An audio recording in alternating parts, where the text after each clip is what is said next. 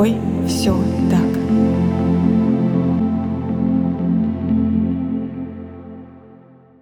Всем привет!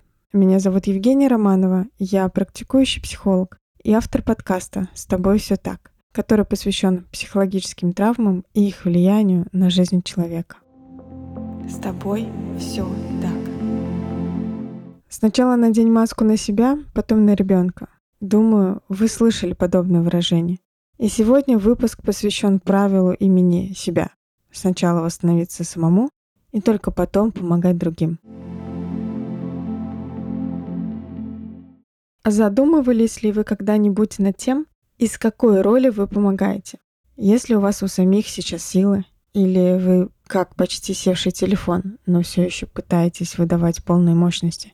Часто мы так привыкаем отдавать, даже не задумываясь о том, что в этот момент у нас у самих может быть дефицит. И тогда, если я даю, то мне очень, очень важно восполнить недостаток у себя. А значит, я буду ждать, надеяться и верить в то, что мне обязательно это воздастся. Если вдруг я не получаю ни благодарности, ни какой-то помощи в ответ, ни, возможно, бартера, то тогда я могу злиться, обижаться считать, что все неблагодарные. Но дело не в том, что кто-то умеет или не умеет замечать. Дело в том, из какой позиции я сама это делаю. Если я делаю из позиции «заметьте, какая я молодец», заплатите мне.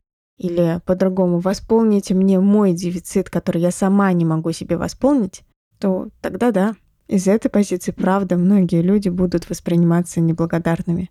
Однако, если я это делаю из того, что у меня есть профицит, если у меня есть избыток или хотя бы я нормально себя ощущаю, и у меня все ровненько, и если я это делаю, не ожидая что-то получить в ответ, делаю просто потому, что у меня есть на это свой импульс, силы, возможности, то тогда и благодарность будет восприниматься как приятный бонус, и даже не имея ее, мне будет с этим нормально.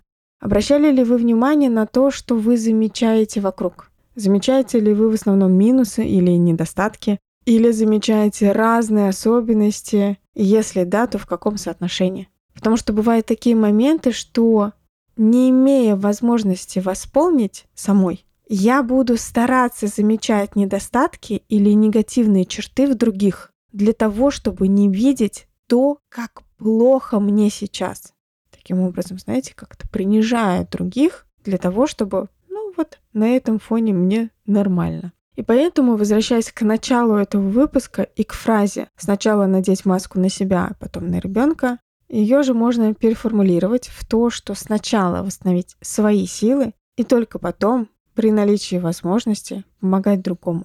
Причем под восстановлением я понимаю не только естественные наши потребности, такие как сон, еда, физиологические потребности, но еще и наши эмоциональные и умственные силы. То есть, насколько я сейчас в состоянии эмоционально поддержать другого человека, есть ли у меня на это силы, или я настолько нахожусь в напряжении и тревоге, что мне бы самому сохраниться. Есть ли у меня сейчас возможность выслушать другого человека, без мысли о том, что, боже мой, когда ты замолчишь?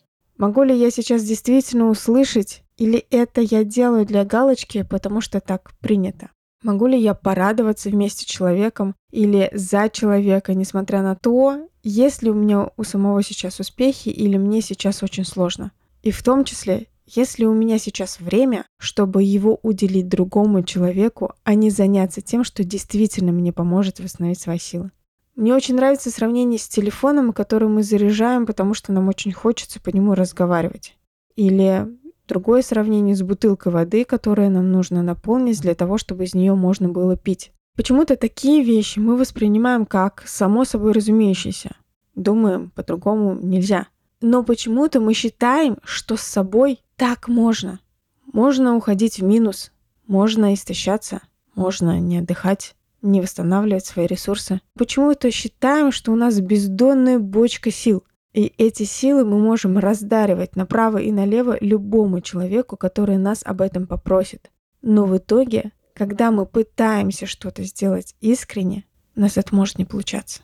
Не потому, что я действительно этого не хочу. Или не потому, что мне человек недорог. Просто потому, что у меня может на это не быть сил. И распознать это подчас становится очень сложно. Если мы с вами говорим об алгоритме, как правильно, хотя слово правильно мне не очень нравится, но все же, как максимально безопасно для себя и других помогать, то он может выглядеть таким образом. Сначала заботимся о своих силах. Голоден ли я? Хочу ли я спать? Устал ли я? Нужно ли мне закрыть свои другие физиологические потребности? Есть ли у меня сейчас эмоциональные силы? Возможно, мне самому сейчас нужно восстановиться. Пункт 2. Задаем себе вопрос и честно на него отвечаем, хочу ли я сейчас помочь имею ли я на это сейчас время, возможности, желание. Если отвечаем «да» на все предыдущие пункты, то следующий вопрос — из какой позиции я хочу это сделать? Я это делаю для того, чтобы получить за это какой-то профит, или я это делаю, потому что мне действительно важно поддержать, помочь человеку, и я ничего не жду в ответ. Если на этот пункт вы отвечаете «нет», я действительно чего-то жду, то снова смотрим Пункт 1. Есть ли у меня на это силы, и не делаю ли я это на последнем издыхании? И, наверное, самый важный пятый пункт.